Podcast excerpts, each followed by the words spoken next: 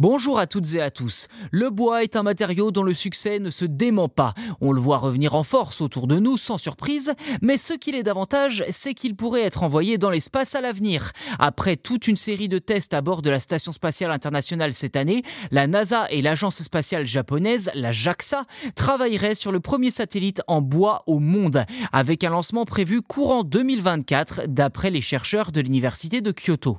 Concrètement, trois essences de bois ont en effet été envoyées à bord de l'ISS et n'auraient montré aucune déformation après avoir été exposées au vide spatial. Les résultats de l'expérience auraient également confirmé l'absence de changement de masse pour chaque spécimen de bois d'après les chercheurs. Et le satellite qui découlera de cette expérience portera le nom de Lignosat. Il sera construit avec du magnolia et ne sera pas plus grand qu'une tasse à café. Alors pourquoi le magnolia? Eh bien parce que ce bois serait beaucoup plus maniable, stable et résistant que les autres. Pour développer ce satellite écolo en quelque sorte, les ingénieurs de l'université de Kyoto peuvent compter sur l'expertise de charpentiers et de menuisiers travaillant habituellement sur la restauration de vieux temples shintoïstes ou sur la réparation d'anciens costumes de samouraï.